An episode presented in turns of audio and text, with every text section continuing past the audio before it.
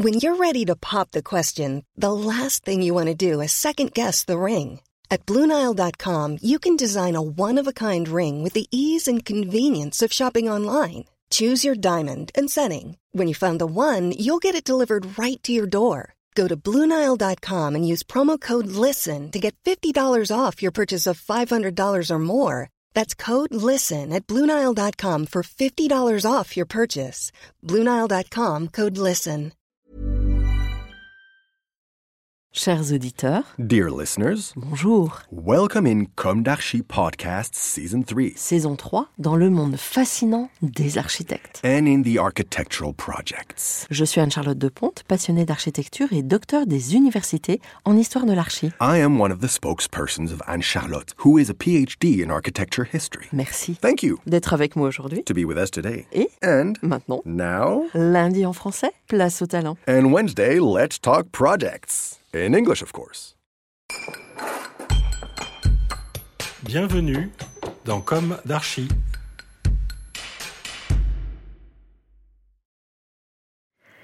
Dear listeners, good morning. This is Esther on behalf of Anne Charlotte. It's good to meet you again in season 3 of Com d'Archi, episode 41, with a text of Lydia Blasco-Yubero and Marine Oudard, runner-up of Europan 16 competition, with a Bassens port site in France. I'm Lydia Blasco-Yubero. I'm an architect and urban planner, and I'm 35 years old. I have just been mentioned with the second prize of Europan 16 for the site of Bassens in Bordeaux in collaboration with Marine Oudard. My career started at the School of Architecture in Madrid, where I followed a technical education between the architectural and urban scale. During my fourth year, I did an exchange at the School of Architecture in Versailles, in France, where I worked on territorial projects. My second semester project course was under the tutelage of Djamel Klouche, La UC, where I had to deal with a huge project site on the east bank of the city of Rio de Janeiro, where I started to think with a macro approach. Thus, I had the opportunity to travel during my studies and realize exchanges with international students from India, Japan, and Brazil, among others. These experiences allowed me to discover different interpretations and ways of approaching an urban project, depending on the urban settlement, the geography, the socio-economic context, and the history of the project site. During the last phase of the academic period, I took a break before my final project to do a personal research project in Southeast Asia. This trip was my first experimental project outside of the academic framework, making me more independent.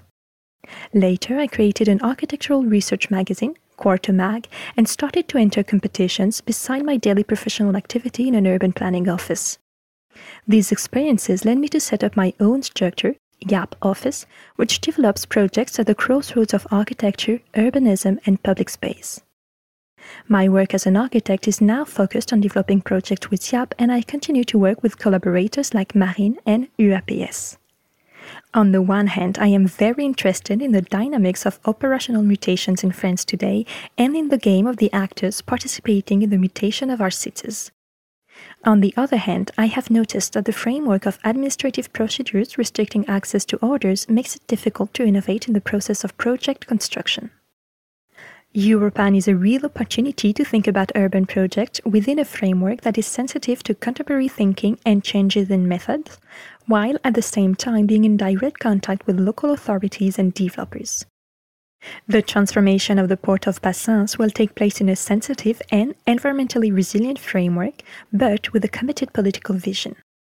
Thus, we have proposed to build a common framework of evolution for all, allowing to federate the different actors of the project in an innovative way that puts forward the mutualization and the short supply chains. Bassens Vivant 2050 Charter. For these reasons, I am enthusiastic about continuing to question myself on urban mutations, contextualized approaches, and the role of the different actors within an urban project. Tomorrow, the city of Bassens will join the port and the Garonne, thanks to the implementation of a virtuous system in which the regeneration of the existing comes first and the living city makes economic programs cohabit with natural environments. It is a question of putting together the shared stakes at different scales and temporalities through a pragmatic approach. I'm Marine Oudard. I am also an architect and urban designer. If I start from the very beginning, I must admit that, as a teenager, nothing predestined me to architecture. Though I was quite creative, sensitive to drawing and painting, I was not really aware of the existence of the profession of architect. The year of the baccalaureate, my house sister, with whom I lived, was in architecture school. She always came back with models. I started to be interested in these studies, which I believe corresponded to me rather well. I entered the School of Architecture of Paris Belleville and became more and more passionate each year about this profession and the perspectives it could offer. After my first professional experience, I decided to continue my education, and four years after my first degree, I decided to continue my studies in the USA at the University of Berkeley in California, where I did a Master in Urban Design. I started my activity as an architect first through internships. The most striking one being the one I did in India.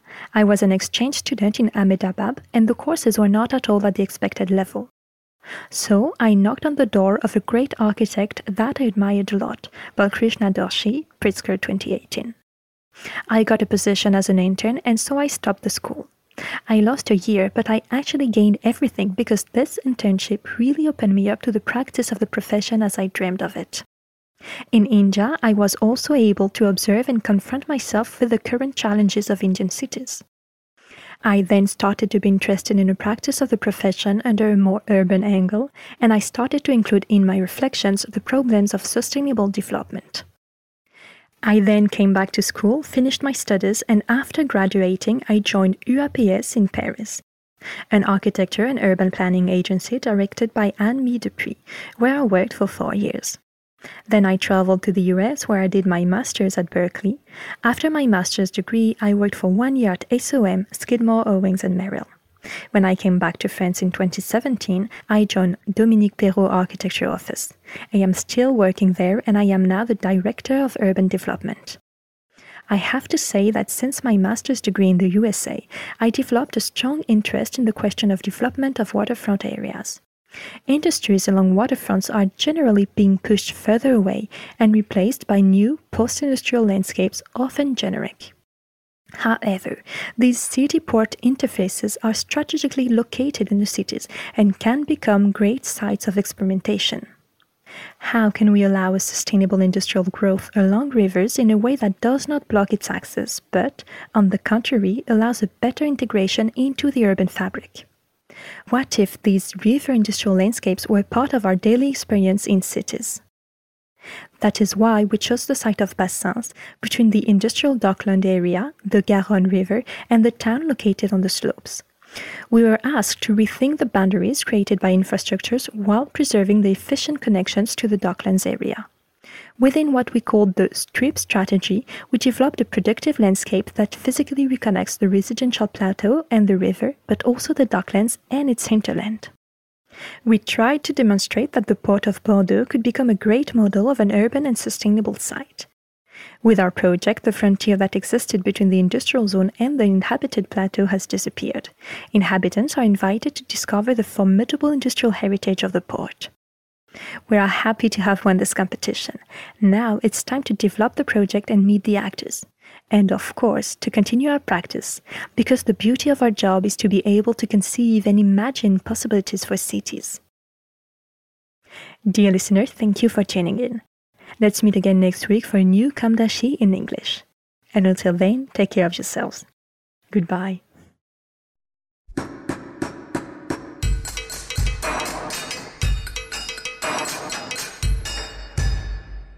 Thank you for listening. Thanks to Julien Rebours, sound engineer, who is collaborating with us today. Don't forget to tune in to our previews on Instagram at Com d'Archi Podcast. If you enjoy this podcast, don't hesitate to promote it by giving it five stars and a little comment on Apple Podcast or on your favorite podcast platform. And above all, subscribe to listen to all of our episodes for free. See you soon, and until then, take care of yourself.